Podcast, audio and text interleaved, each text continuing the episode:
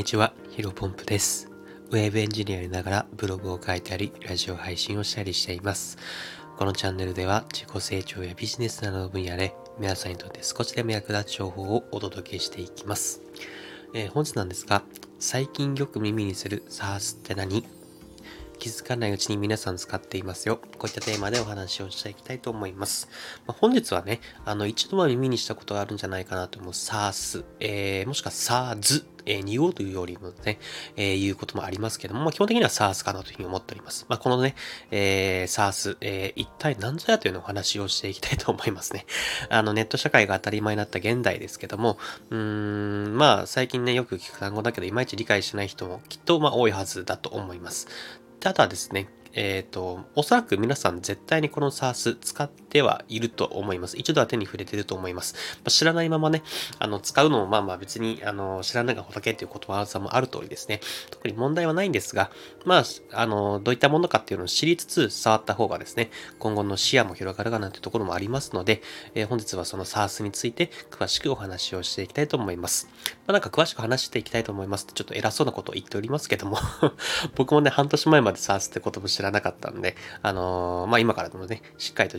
勉強していって、えー知識を増やしていきましょう。で、早速、本題に入っていきます。えまあ、SARS っていうのはですね、えソフトウェアアズアサービスの略で、頭文字を取って SaaS。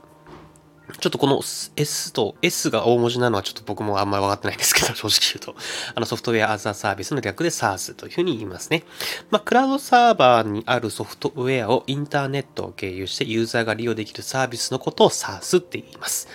うーん、あれ？うーん、なんか、だから何？とか、はにゃーっと思った人もね、多いと思います。僕もね、これ、あの、最初、一番最初、SARS って言葉を聞いて、ググった時に、なんかもっと日本語言って使っ、なんかもっと日本語使って説明してくれっていうふうに思いましたね。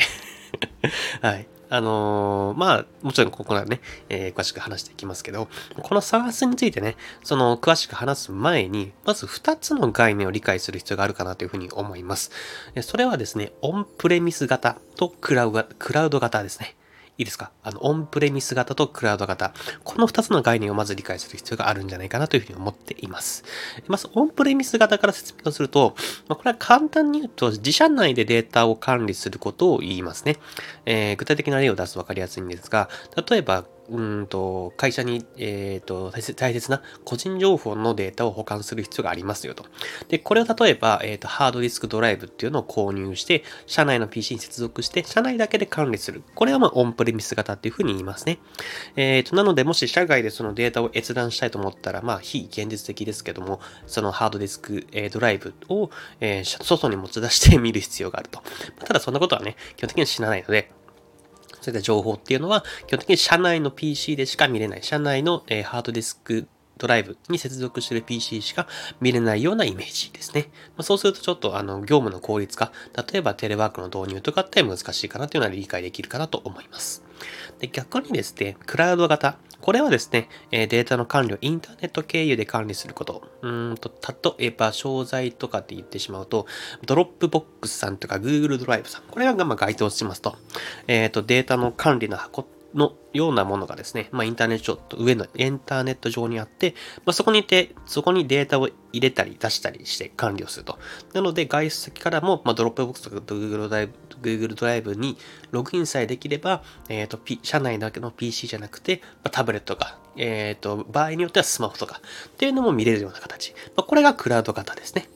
で、以上、これが2つの概念、オンプレミス型とクラウド型の説明を、概念をお話ししたんですけど、まあ、もうお気づきの方もいらっしゃいますかね。えー SARS っていうのはですね、今話した後者、クラウド型のサービスになります。えーもう少しちょっと深掘りをすると、クラウド型、そのインターネット上を、えー通してデータを管理するっていう、それはですね、えーあくまで概念的な話で、このクラウド型を、まあ、サービスとか商品に、えーとして提供するのが SaaS、えーソフトウェアザサービスですね。えーサービスとして提供すると。ソフトウェアをサービスとして提供する。これを SaaS というふうに、えー呼びます。えっ、と、まあ、ここまで話を聞いたく、聞く感じ、なんとなく分かったけど、点々点っていう感じな方で、ほとんどだと思いますので、ちょっともう少しここからも、えっ、と、話していきます。えっ、と、まあ、多分ね、具体的な商材というかサービス、世の中に出回っているものをですね、えー出した方が一一番わかりやすいなと思うんですが、例えばメールだと Gmail が有名だと思うんですけど、この Gmail は、まあ SARS っていうふうに言われてますね。昔はそのメールアドレス1個作るのものすごく一苦労だったじゃないですか。だけど、今は簡単に、まあ、Gmail でアドレスを作ることができて、1台の PC じゃなく、まあ、タブレットとかのスマホと、スマホとか、どの端末でもメールを送ることができると、その Gmail をログインすればですね。あとはコミュニケーションツールだと Slack とか、えっ、ー、と、チャットワークとか、えトークノートとか、まあ、どれか使っているよという人も多いんじゃないですかね。まあ、もしね、例えばこれ、まあ、SARS の商材認知と、商材、SARS の商品として世の中になかったら、うーん、世の中になくて、まあそんなことないんですけどね、世の中になくて、多分昔のままオンプレミス型だったとしたら、例えばチャットツール使いたいと。メールだとちょっと不便だから、えー、チャットツール使いたいとなった時に、そのチャットツールを自社で開発する必要があったんですね。まあ、IT 企業だったら実現可能かもしれないですけど、まあ、IT 企業 IT 企業以外だったらほぼ不可能じゃないですか。まあ、そういうところオンプレミス型で、なかなか最初の、えーと、イニシャルコスト、まあ、初期費用が高いっていうのが、まあ、オンプレミス型の問題点でもあったんですが、こういうふうにですね、SARS というふうに呼ばれる詳細を使うと、まあ、外部の力っていうのを借りて、まあ、例えば多分、初期費用もそんな少なくて済むし、まあ、月額課金、まあ、重量課金とも言ったりしますけども、まあ、利用者だったりとか、ID 数だったりとか、そういったものに紐づいて料金が上がっていくと。なので、えっ、ー、と、イニシャルコスト、初期費用は少なく、まあ、継続的な費用だけかかるような形。で、あとは、あの、途中でね、回復したりとかもいろいろ自由なので、まあ、身動きが取りやすいっていうのが、えっ、ー、と、クラウド型っていう概念、まあ、SARS の特徴、まあ、魅力かなというふうに思っています。まあ、他にはね、スマート HR さんとか、フリーさんとか、マネーフォワード、あとは電子契約で言うとクラウドサインとか、これ全部、えっ、ー、と、SARS っていう呼ばれるような商材ですね。本当に世の中にはね、数えきれないくらいの SARS が存在していると。うーん、そうですね。で、これね、まあ、一番最後まとめになりますけども、SARS ってどういう意味というふうにですね、まあ、我々理解する、してない間にですね、いつの間にか広まっている、まあ、気づかないうちに当たり前に使っていたというわけですね。まあ、個人的にね、あの、まあ、冒頭でも話しましたけど、別に理解せず、なんかツールとか、商材とかサービスとか使っていても、まあね、そこはね、問題ではないんですけど、